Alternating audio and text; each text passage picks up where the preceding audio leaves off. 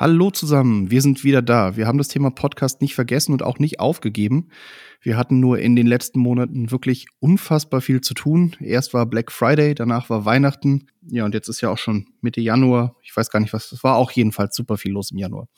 Ähm, jetzt haben wir aber endlich wieder ein bisschen Zeit für den Podcast gefunden. Und ihr denkt bestimmt, wir reden jetzt über Clubhouse. Machen wir aber nicht. Wir wollen heute stattdessen darüber reden, wie man auf LinkedIn, beziehungsweise über Taktiken reden, wie man auf LinkedIn erfolgreich sein kann mit dem Thema Social Media. Seiten versus äh, persönliche Profile quasi. Und ähm, dann Frank und ich haben beide neue Autos, über die können wir sprechen. Frank hatte zwischenzeitlich sogar noch zwei weitere Autos, vielleicht will er über die auch kurz sprechen. Und ähm, ja, Frank, hast du noch was zu sagen, bevor es losgeht? Ich könnte jetzt eigentlich direkt einsteigen und über Autos sprechen, aber machen wir lieber später.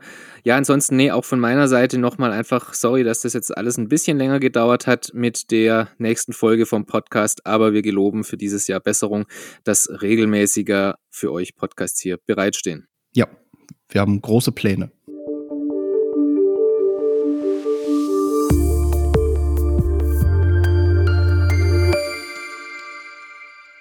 Ja, wie schon eingeleitet, heute geht es um LinkedIn bei uns. In den letzten ja, Wochen und Monaten haben wir ein paar neue Kunden dazu gewonnen und auch bei bestehenden Kunden kam das Thema LinkedIn jetzt verstärkt auf. Also vermehrt in der Business-to-Business, in der B2B-Kommunikation. Wir haben uns damit noch eingehender beschäftigt als ohnehin schon. Also wir haben das natürlich schon die ganze Zeit genutzt, so wie wir halt auch Twitter, Facebook, Instagram und Co. benutzen. Aber während Twitter und Instagram quasi ja sich wie zu Hause für uns anfühlen, war LinkedIn, gab es noch viel Neues zu erkunden. Vor allem war ja auch wichtig für uns äh, zu schauen, wie können wir unsere Kunden am besten positionieren je nach Kunde und auch so ein bisschen je nach Budget haben wir da so ein bisschen verschiedene Strategien entwickelt und da wollen wir jetzt mal euch so ein bisschen rüber informieren. Naja, im Prinzip gibt es für ein Unternehmen zwei Möglichkeiten, auf LinkedIn aktiv zu sein. Einmal eine Unternehmensseite, das ist oft so der, der klassische Weg, den viele einschlagen. Auf der anderen Seite natürlich einfach über die Profile der Mitarbeiter, Stichwort Corporate Influencer. Dazu dann später noch ein bisschen ausführlicher. Was wir beobachten, was relativ viele machen, analog zu Facebook, man richtet sich einfach eine Unternehmensseite ein, pusht da irgendwelche Inhalte drauf. Und wenn man sich dann mal die Kommentare und Likes und sowas anschaut, dann sind das halt meistens nur die eigenen Mitarbeiter, maximal noch die Mitarbeiter der Agentur. Und das hat natürlich auch einen Grund. LinkedIn ist ja jetzt, sage ich mal, nicht erst seit heute hot. Das ist ja jetzt schon seit zwei Jahren, würde ich mal sagen, so ungefähr ein Thema. Und anfänglich herrschte da noch so ein bisschen Goldgräberstimmung, weil es bei LinkedIn auch mit Seiten anfänglich wie bei Facebook war. Man baut sich eine Community auf, indem man Leute auf die Seite aufmerksam macht, mit Newslettern, mit Links auf der Website, mit Tweets, whatever. Die Leute fingen dann an, der Seite zu folgen und haben auch gesehen, was die Seite so geschrieben hat und so weiter.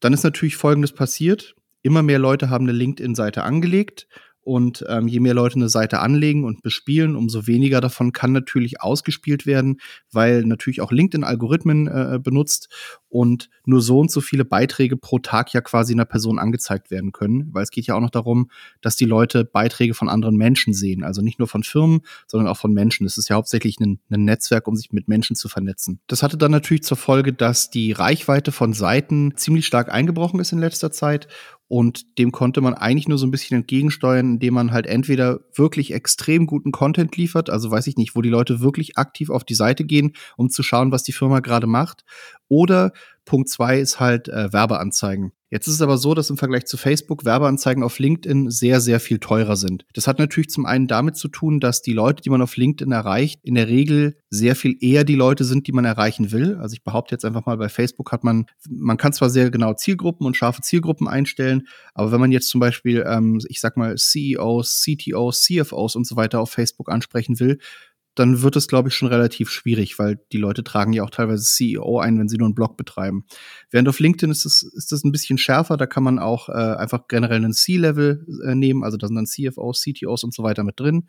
Und man kann sich ziemlich sicher sein, dass man diese Leute da auch wirklich erreicht. Und dafür muss man natürlich mehr bezahlen, weil LinkedIn halt natürlich auch sagt, hey, das sind hier qualifiziertere Leads in Anführungszeichen, die du hast, dafür musst du ein bisschen mehr bezahlen. Was man an der Stelle vielleicht noch erwähnen sollte für diejenigen unter euch, die sich damit noch nicht so sehr beschäftigt haben, bei Facebook bzw. bei Facebook Ads schaltet man die Werbung immer basierend auf den Interessen oder Altersgruppen oder ähnlichen Geschichten der Leute. Bei LinkedIn ist die Sache ein bisschen anders. Da läuft das Targeting über die Berufsgruppen beziehungsweise über die Berufsbezeichnungen und genau das macht eben auch die ganze Geschichte mit dem Ads-Schalten extrem teuer.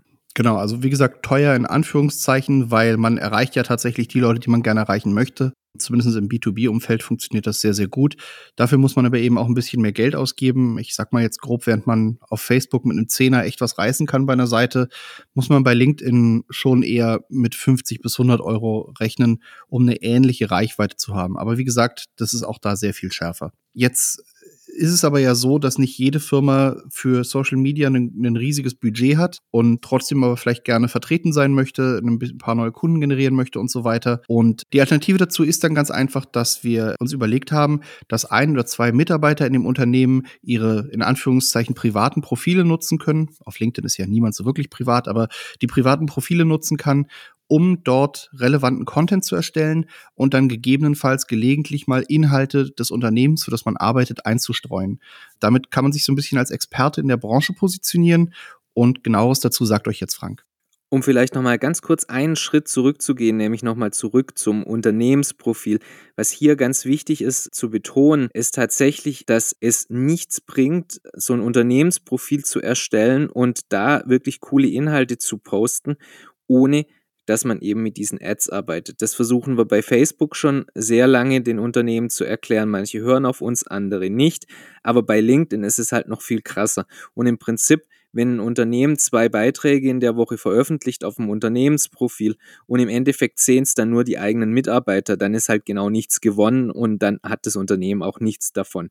Und deshalb kommt eben der Mitarbeiter selbst ins Spiel heißt jetzt nicht, und das müssen wir auch immer betonen, dass man hergeht und verpflichtet jetzt die Mitarbeiter dazu, dass sie auf LinkedIn aktiv sind. Das gibt's auch alles. Also ich habe auch schon gehört, dass die Personalabteilung für die Leute LinkedIn-Profile anlegt und die darüber posten. Sowas ist alles Unsinn, weil ich brauche Leute, die Spaß dran haben, die Bock drauf haben und da dann eben aktiv sind auf diesem Netzwerk. Und auf die Art und Weise kann ich dann eben ich tue mich immer schwer mit dem Begriff Corporate Influencer, aber ich kann zumindest Leute aufbauen, die quasi bei LinkedIn zu einem bestimmten Thema aktiv sind und dann immer mal wieder auch eben die eigene Firma präsent ist. Und darüber erreicht man relativ viel. Simples Beispiel. Während bei Unternehmensseiten die Reichweiten gen Null tendieren, wenn man keine Ads benutzt, ist es bei privaten Profilen völlig anders.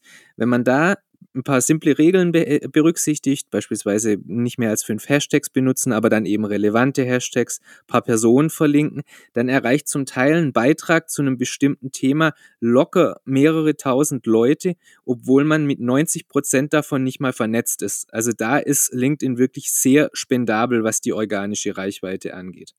Okay, Frank, dann lass uns doch einfach auch mal ein konkretes Beispiel bringen. Du hast neulich auf LinkedIn über einen Ladepark, über einen neuen Ladepark von ENBW was geschrieben und ziemlich interessante Zahlen dabei auch rausbekommen. Tatsächlich ist es ein sehr gutes Beispiel, ja, denn auch wir sind ja, wie Sascha schon gesagt hat, auf LinkedIn unterwegs, aber eben nicht nur, um die Netzoptimisten irgendwie zu pushen oder irgendwas, sondern einfach generell, um auch mit anderen über bestimmte Themen, die uns interessieren, beruflich, in dem Fall Social Media oder auch privat, bei mir zum Beispiel Elektromobilität, zu sprechen. Und ich habe im Prinzip jetzt aktuellen Polestar 2 hier und mit dem war ich vor ein paar Tagen an einer neuen Ladestation von NBW, beziehungsweise besser gesagt ein Ladepark. Also ist ein Riesending. Acht Charger mit bis zu 300 kW. Solche Geschichten ist, ein, ist wirklich ein tolles Ding, aber darum geht es ja jetzt gar nicht. Um was es geht, ist, dass der Beitrag innerhalb von 24 Stunden beziehungsweise inzwischen in 36 Stunden knapp 284 Likes, 27 Kommentare und 17.000 Ansichten erreicht hat. Das muss man sich mal überlegen. 17.000 Ansichten, obwohl ich auf LinkedIn nur, glaube ich, 600 Kontakte habe. Und das zeigt halt ganz gut, wie LinkedIn private Profile zurzeit noch mit organischer Reichweite ein Stück weit belohnt. Und diese Reichweiten kann man natürlich, wenn man will, auch im Corporate-Umfeld nutzen für das eigene Unternehmen. Da ist es jetzt ganz wichtig, dass man eben schaut, habe ich einen Mitarbeiter, der auf LinkedIn aktiv ist? Ist er vielleicht sogar zu einem gewissen Thema aktiv und hat sich da schon einen gewissen Expertenstatus, nenne ich es mal, erarbeitet? Und dann kann man da im Prinzip schon ohne dass man riesige Ad-Budgets reinsteckt, davon profitieren. Wie läuft das dann ab? Stellt man sich ganz einfach vor. Nehmen wir als Beispiel mal eine Firma, die im B2B-Bereich im Büromöbelausstattung tätig ist. was macht dann der Mitarbeiter auf LinkedIn, der im Prinzip so ein bisschen als, naja, ich nenne es jetzt mal Corporate Influencer, auch wenn ich den Begriff nicht wirklich mag, äh, tätig ist? Der geht jetzt nicht her und postet ständig irgendwelche Angebote von der Firma oder wie toll die Firma ist oder wen die ausgestattet hat. Nein, er geht her und beschäftigt sich zum Beispiel mit aktuellen Trends in der Büroausstattung, auf was muss man reagieren im Homeoffice, wie können die Arbeitgeber da den Arbeitnehmern was Gutes tun, wie sieht das Büro der Zukunft aus, Stichwort New Work, solche Geschichten. Und wenn der Mitarbeiter oder der Mensch dann eben da sich wirklich einen Namen erarbeitet hat, beziehungsweise da immer wieder positiv auffällt, dann fällt das natürlich auch auf das jeweilige Unternehmen zurück, weil das schwingt ja allein über das Profil ständig mit. Und so ist im Prinzip das Unternehmen zwar nie im Vordergrund, aber dennoch präsent. Und das ist im Prinzip das, wie man als Unternehmen da doch sehr viel auch erreichen kann auf LinkedIn. Um da vielleicht mal ein gutes Beispiel zu nennen, das mir persönlich zumindest positiv aufgefallen ist in dem Bereich. Äh, Sascha Pallenberg war ja bis Anfang diesen Jahres bei Mercedes und ähm, Sascha hat unglaublich viel über Mobilität geschrieben, über urbane Mobilität, darüber, wie sich Mobilität verändern muss, über Elektromobilität. Also grundsätzlich, wie sieht die Zukunft für, für Autos, Fahrräder, Fußgänger, alle Menschen, die sich im Straßenverkehr bewegen, aus? Und ich würde mal behaupten, so 75 Prozent der Beiträge hatten keinen direkten Daimler- oder Mercedes-Bezug. Sprich, er hat die ganze Zeit über ein Thema geredet, das ja grundsätzlich relativ interessant ist, für mich auf jeden Fall sehr interessant, weshalb ich die Beiträge mit viel Interesse verfolgt habe. Und zwischendrin war dann immer mal wieder, hey, hier bei Daimler, so sieht übrigens unsere Idee vom Auto der Zukunft aus und so weiter. Und das ist dann aber so eingestreut, dass es nicht, nicht, nicht nervig oder störend ist, sondern dass dieser ganze Flow an Beiträgen, den er veröffentlicht, dass dieser Mercedes-Beitrag da quasi äh, was wirklich dazu beiträgt, dass man zu Thema was hat, dass man aber auch sieht, okay, er arbeitet halt für Mercedes, hier ist ein Beitrag zum Thema Mercedes und so bringt er seinen Arbeitgeber ins Spiel, aber ohne dass es so dieses in your faces. Also was man definitiv nicht tun sollte, ist nur über den Arbeitgeber zu sprechen. Also nur, hey, äh, wir haben gerade gesehen, beim Thema New Work geht es um das und das. Unsere Firma macht da das und das. Und wenn man so jeden Post macht, dann sind die Leute natürlich schnell genervt, wenn man das Gefühl hat, okay, hier will jemand einfach nur Werbung machen. Aber wenn man wirklich was beizutragen hat zu dem Thema, wenn man sich da als Experte positioniert, dann kann man da mit seinem privaten Profil wirklich was reißen und wenn man das geschickt macht, eben auch für sein Unternehmen was machen. Stichwort in dem Zusammenhang ist ganz klar Mehrwert generieren. Also über das Profil bzw. die Person muss einfach für andere einen gewissen Mehrwert generieren, der weit über das hinausgeht, was jetzt zum Beispiel eine Firma anbietet. Und nur dann ist er im Prinzip für die Leser interessant. Und LinkedIn bietet da wirklich spannende Sachen an. Also man kann sich ja ganz niederschwellig bei anderen Profilen an Diskussionen beteiligen, ist eine Möglichkeit. Man kann selbst Posts schreiben und man kann sogar ganze Artikel schreiben. Also man hat da wirklich sehr viele Gestaltungsmöglichkeiten Möglichkeiten, mit denen man spielen kann und die sollte man auch ausnutzen. Aber wie gesagt, nur wenn jemand an dem Thema Spaß hat und nur wenn jemand da ja von sich heraus schon Interesse dran hat, über die Sachen überhaupt zu sprechen. Es gibt nämlich genug Leute, die wollen das einfach nicht und da erreicht man auch nichts, wenn man die jetzt dazu zwingt, in Anführungszeichen. Falls ihr sowas jetzt angehen wollt, ähm, hier noch einen Hot-Tipp quasi.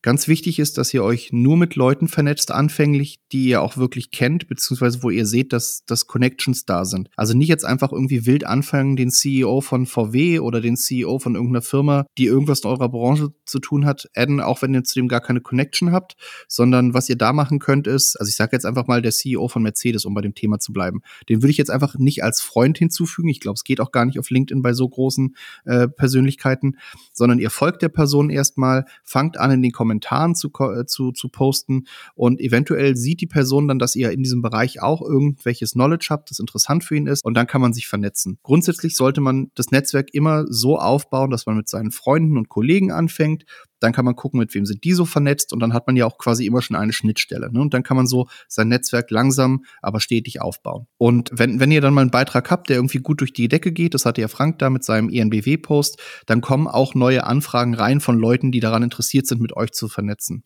Und ganz wichtig, schickt niemals irgendwelche Kaltakquise-Nachrichten rum. Das ist auf LinkedIn inzwischen wie die Pest.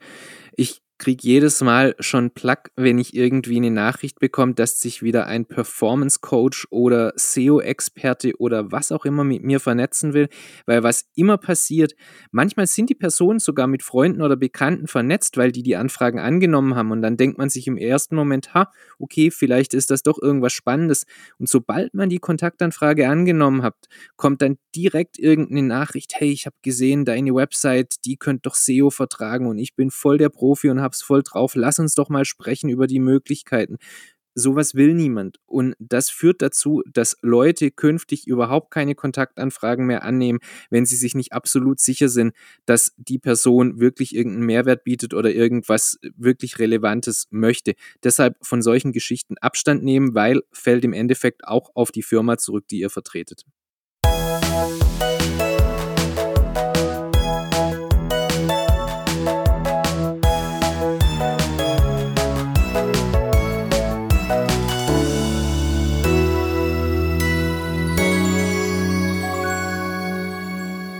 Und damit sind wir jetzt auch schon in der Lava-Ecke angelangt. Wir haben jetzt schon seit so vielen Monaten keinen Podcast mehr gemacht, dass wir gar nicht so richtig wissen, über was wir sprechen sollen, weil so viele Themen sich einfach angehäuft haben. Deshalb haben wir uns jetzt entschieden, dass wir den Podcast heute, beziehungsweise die Lava-Ecke im heutigen Podcast dem Thema Elektromobilität widmen, einfach weil da in den letzten Monaten so viel passiert ist und auch eben bei uns in dem Bereich sich einiges getan hat. Und ich würde sagen, Sascha, du machst jetzt mal einen Auftakt, denn du hast jetzt ja endlich deinen Plug-in-Hybrid über den du ja schon in einem anderen Podcast mal vor der Anschaffung gesprochen hast. Und jetzt erzähl doch mal, wie waren die ersten Wochen, Monate mit deinem Plug-in-Hybriden in Berlin? Genau, wir haben unseren Mercedes bekommen, einen CLA 250e, wie Frank schon sagte, einen Plug-in-Hybrid. Vorweg, wir sind unfassbar happy mit dem Auto. Also da stimmt einfach alles. Die Technologie ist super, das elektrische Fahren funktioniert damit super, der Verbrenner ist okay, aber den benutzen wir so, nur selten. Und tatsächlich, als wir den abgeholt haben, Frank war ja so freundlich wegen Corona und Pandemie und Fliegen und, und Züge. Frank war so freundlich, der hatte einen Porsche Taycan als, als Testwagen zu dem Zeitpunkt, hat uns hier in Berlin mit dem Auto abgeholt. Wir sind zurückgefahren damit. Und ich muss euch sagen, als wir in dem Taycan waren, beziehungsweise was mich wirklich geflasht hat bei dem Auto, ist gar nicht das Interior, die Geschwindigkeiten, alles, sondern wie schnell das Auto auflädt. Äh, Frank, mit wie viel kW lädt ihr? Der Taycan lädt mit um die 270 kW, glaube ich, und an den ganzen Chargern, die inzwischen verfügbar sind von NBW oder Ionity, kann man das halt auch tatsächlich ausnutzen und das bedeutet tatsächlich, dass ich in 15 bis 20 Minuten problemlos von 20 auf 70 oder 80 Prozent laden kann. Sprich, ich habe im Prinzip dann gleich wieder 200, 300 Kilometer zur Verfügung, um weiterzufahren.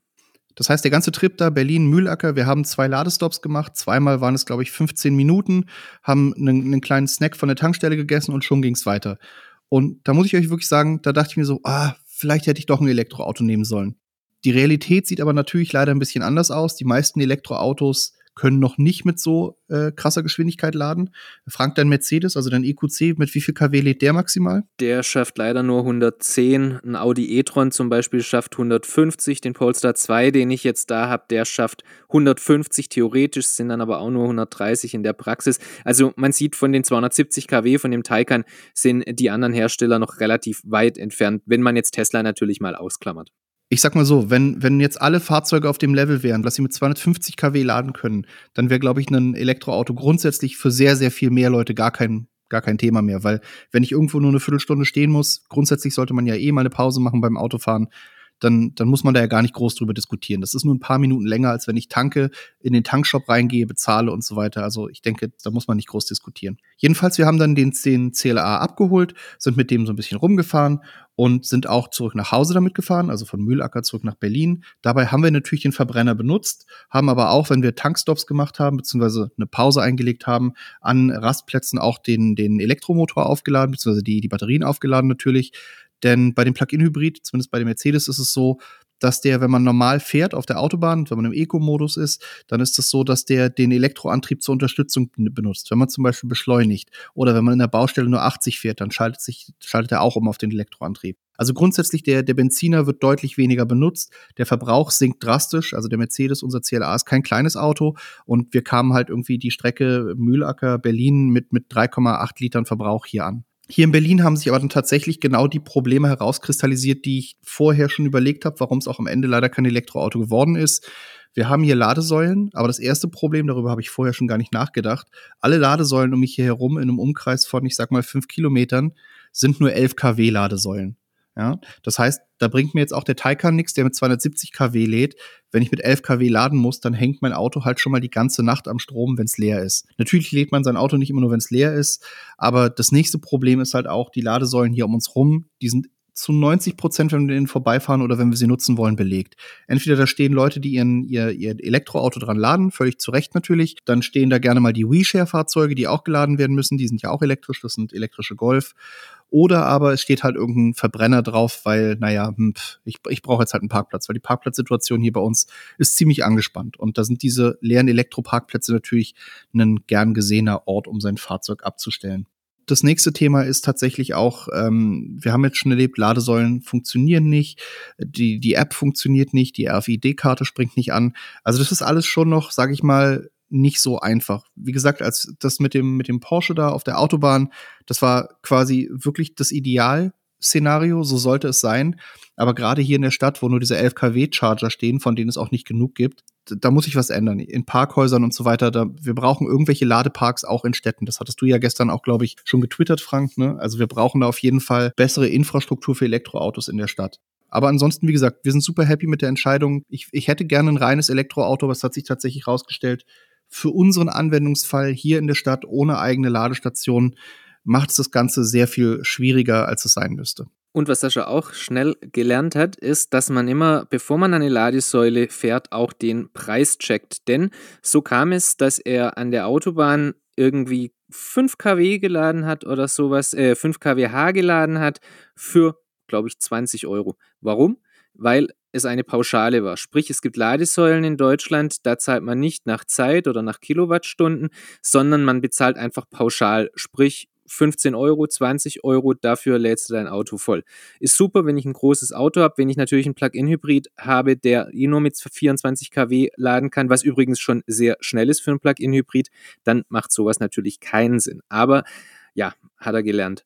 Und ich möchte auch ein bisschen, naja, widersprechen. Es ist schon richtig, was Sascha sagt mit den Ladesäulen. Es ist ein Problem innerstädtisch, aber Sascha hat zum Beispiel auch in der Nähe, sind keine Ahnung, 5, 6 Kilometer, eine Araltankstelle, die inzwischen auch 300 kW Ladesäulen hat. Sprich, hätte er sich jetzt einen e-tron oder sowas geholt, hätte er auch da innerhalb von, keine Ahnung, halbe Stunde dann einmal die Woche das Auto vollladen können. Also das ist jetzt nicht so das Problem. Aber man muss sich natürlich darauf einlassen. Sprich, man muss dann extra dahin fahren, um das Ding vollzuladen. Es geht nicht komfortabel quasi in der eigenen Straße. Genau, also dazu möchte ich kurz sagen, klar, kann man machen, aber das ist ja ein zusätzliches Commitment, das man haben muss. Man muss 14 Kilometer durch die Gegend fahren, also die Tankstelle ist 8 Kilometer weg, die du gerade ansprachst. Man muss 15 Kilometer oder 14 Kilometer durch die Gegend fahren, muss sich die Zeit nehmen dafür, muss den Verkehr mit einberechnen und so weiter. Und dann besteht noch die Gefahr, dass man da ankommt und das sind zwei Ladesäulen, dann besteht die Gefahr, dass beide voll sind. Und dann stehen da irgendwie zwei große Autos rum, die eine Stunde laden und du stehst dann auch eine Stunde darum und wartest darauf, dass die Ladesäulen frei sind. Also das ist ich sag mal so, für jemanden wie dich oder wie mich ist das durchaus machbar, aber für Leute, die einfach irgendwie das Auto nur als Fortbewegungsmittel sehen und nicht als Hobby, ist es halt ein extra Hassel, den man wirklich einrechnen muss. Ich habe gerade mal in die App geschaut. Ähm, das Fahrzeug hat ja eine App und da werden natürlich auch ganz viele Zahlen äh, einem, einem angezeigt. Und wir sind jetzt insgesamt 2500 Kilometer gefahren mit dem Auto, weil wir nochmal Frank besucht haben, beziehungsweise einen Termin beim Kunden unten bei Frank hatten. Und von diesen 2500 Kilometer sind wir rein elektrisch 964 Kilometer gefahren. Also unser Ziel hier in der Stadt, rein elektrisch zu fahren, haben wir wirklich zu 95 Prozent umgesetzt. Zweimal hat es nicht geklappt, weil wir keine Ladesäulen rechtzeitig gefunden haben und dann mit dem Verbrenner quasi rumfahren mussten und Ladesäulen gesucht haben. Das, wenn ihr, das, das war im Dezember ganz lustig. Da waren wir in Kreuzberg für ein Fotoshooting und wir sind fünf oder sechs Ladestationen haben wir abgeklappert, bis wir endlich eine gefunden haben, die frei war, beziehungsweise die nicht belegt war. Denn das Problem so ein bisschen ist, man sieht ja in den Apps, ob die Ladesäulen frei sind, in Anführungszeichen, ob jemand dranhängt. Aber da ist jetzt kein Sensor irgendwie eingearbeitet, der einem auch anzeigt, hey, da steht vielleicht ein anderes Auto. Das wäre vielleicht was, worüber die Stadt Berlin mal noch nachdenken könnte, so wie so ein Parkhäusern, wo man sieht, okay, da steht ein Auto oder nicht. Denn es ist halt echt ärgerlich, wenn man irgendwo hinfährt, irgendwie drei Minuten oder fünf Minuten lang und dann kommt man da an und dann stehen da eben zwei Verbrenner auf dem Elektroparkplatz rum. Mir ist in dem Zusammenhang jetzt auch nochmal wichtig, einfach zu sagen, ich versuche schon immer ein Stück weit für Elektromobilität eine Lanze zu brechen. Ich hatte jetzt auch erst diese Woche für T3N einen Artikel geschrieben, wo ich zwölf Leute ähm, interviewt hatte, wie die es so machen, ohne private Ladestation mit ihrem Elektroauto. Und das hat ganz gut gezeigt, dass es geht, aber wie Sascha sagte, natürlich mit einem gewissen Commitment. Und deshalb ist es mir immer ganz wichtig, dass wenn ich solche Aussagen tätige, es geht, dann meine ich damit, es geht, aber natürlich nicht, ohne dass man irgendwas dafür tut. Und deshalb ist es auch nach wie vor für mich vollkommen verständlich, dass noch genug Leute Diesel oder Verbrenner oder was auch immer kaufen. Ich meine, Sascha hat ja die gleiche Diskussion. Ich beobachte bei Twitter ganz oft, wie ihn Leute angehen, weil er ein Plug-in-Hybrid hat. Denn die Verbrennerfraktion, die sagt dann, ach, Plug-in-Hybrid mit dem Elektromotor drin, Quatsch. Die Elektro-Fraktion sagt, ha, Plug-in-Hybrid, so ein Quatsch. Da muss man ja den Verbrenner noch spazieren fahren. Aber das ist halt einfach Unsinn, so eine Aussage, denn für ganz viele Menschen ist so ein Plug-in-Hybrid durchaus eine sinnvolle Investition. Denn wenn man so wie Sascha in der Stadt primär eben elektrisch unterwegs ist und damit eben lokal emissionsfrei, was ja der Sinn der Elektromobilität ist unter anderem, dann ist es halt durchaus lohnenswert, so ein Plug-in-Hybrid zu haben. Und auf Langstrecken kann ich dann noch auf den Verbrenner zurückgreifen. Aber auch die Diskussion wird leider viel zu ideologisch irgendwie geführt. Aber das ist wohl der heutige Zeitgeist. Genau, also abschließend dazu vielleicht, ich denke, der Plug-in-Hybrid ist definitiv eine Übergangstechnologie. Grundsätzlich sollten wir uns darauf konzentrieren, Elektromobilität weiter voranzutreiben. Aber für den Moment finde ich persönlich, ist der, ist, ist eine Plug-in-Hybrid eine gute Möglichkeit, Leute an Elektromobilität heranzuführen, die Vorteile vor allem zu lernen. Ich, ich kann euch gar nicht sagen, wie angenehm das ist, in der Stadt in einem Auto zu fahren, das keinen Lärm macht, wenn du an der Ampel losfährst und das einfach nur leise zischelt und du nicht diesen, diesen, diesen Verbrenner hast, der anspringt, ja. Und eben auch so Vorteile wie, dass du so gut wie jeder Plug-in-Hybrid hat immer eine Standheizung ja, weil du ja mit den Batterien heizt und nicht mit dem Motor. Und das sind halt einfach so Vorzüge, die man kennenlernen muss. Und wenn man dann, glaube ich, mal zwei, drei Jahre Plug-in-Hybrid gefahren ist, ist für viele vermutlich der nächste Schritt dann auch, okay, jetzt gehe ich voll elektrisch, weil man hat es gelernt, man weiß, wie es funktioniert und dann kann man den nächsten Schritt wagen. Und man muss tatsächlich da einfach reinkommen ein Stück weit. Das habe ich auch bei mir gemerkt. Also ich meine, ich habe jetzt ja seit, ähm, wir haben ja schon seit zwei Jahren den i3 als Elektroauto, der bewegt sich aber hauptsächlich auf Kurzstrecken und wird hier mit der Photovoltaikanlage geladen. Das heißt, da muss ich mir über Ladestation keine Gedanken machen. Auf der anderen Seite habe ich dann aber jetzt seit November, na, seit Ende Dezember haben wir jetzt den EQC und da habe ich mir schon vorab überlegt, hm, wie ist es auf Langstrecken mit den Ladestationen, muss man sich da Gedanken machen, aber nachdem ich das jetzt ein paar Mal gemacht habe, kann ich tatsächlich sagen, dass man wirklich sich gerade wenn man sich entlang von Autobahnen bewegt, keinerlei Gedanken machen muss. Natürlich, die Ladezeit kann mal länger oder kürzer sein, aber dass man liegen bleibt, was es gerne heißt, das ist tatsächlich keine realistische Gefahr mehr, zumindest nicht 2021.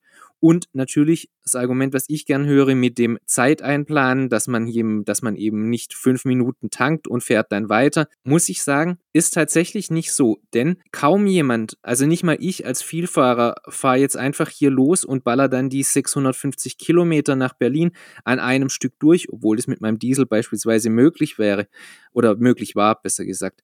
Aber es würde theoretisch gehen. Beim Elektroauto geht es natürlich nicht. Man muss einfach einen Ladestopp einplanen, aber wie Sascha vorhin schon beschrieben hat, als wir den Taycan beispielsweise hatten, man fährt die 300, 320 Kilometer, fährt dann an die Ladestation, steckt das Auto ein und bis man dann einmal eine Runde gelaufen ist, vielleicht sich noch einen Kaffee geholt hat, kann die Fahrt eigentlich schon weitergehen. Und dann sind diese 15 bis 20 Minuten relativ schnell rum.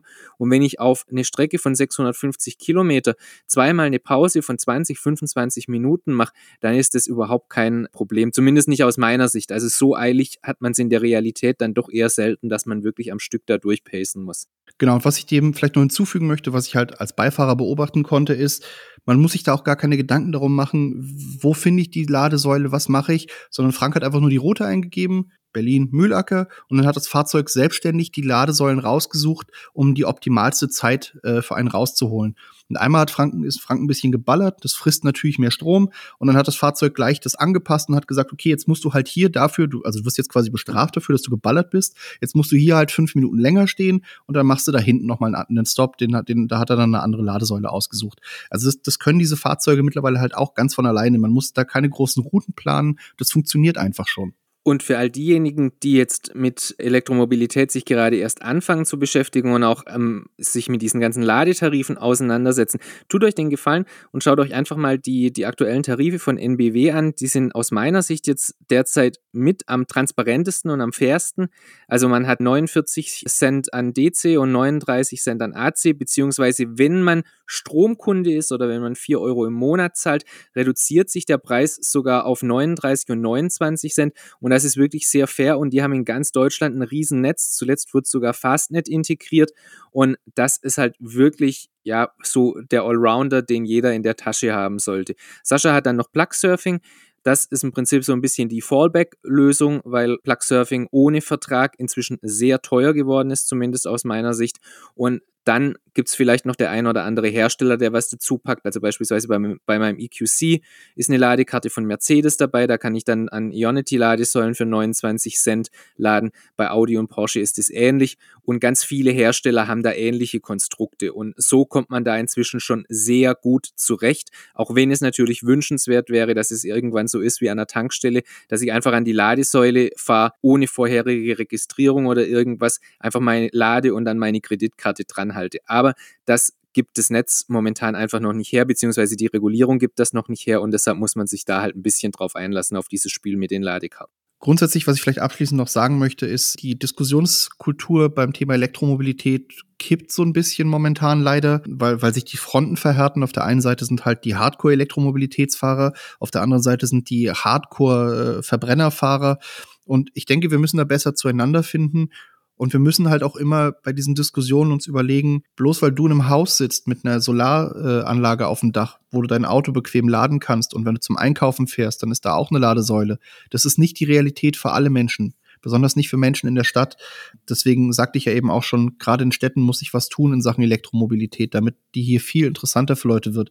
Weil hier sind halt viel mehr Autos unterwegs, hier ist die Luft viel schlechter. Da wäre Elektromobilität eine gute Lösung. Das, das ist alles, es, es passiert hier gerade viel. Ich sehe hier bei uns regelmäßig neue Ladesäulen aufpoppen. Alles, was ich sagen wollte, ist, wenn wir über das Thema diskutieren, lasst uns doch immer kurz einen Schritt zurücktreten. Lasst uns überlegen, okay, so sieht meine Situation aus, aber wie ist die Situation von der Person, mit der ich gerade diskutiere? Warum besteht sie darauf, dass sie nach wie vor einen Diesel oder einen Verbrenner braucht? Natürlich kann man versuchen, Überzeugungsarbeit zu leisten und Argumente zu liefern, aber am Ende des Tages kommt es wirklich darauf an, wo und wie kann ich laden. Amen, Bruder.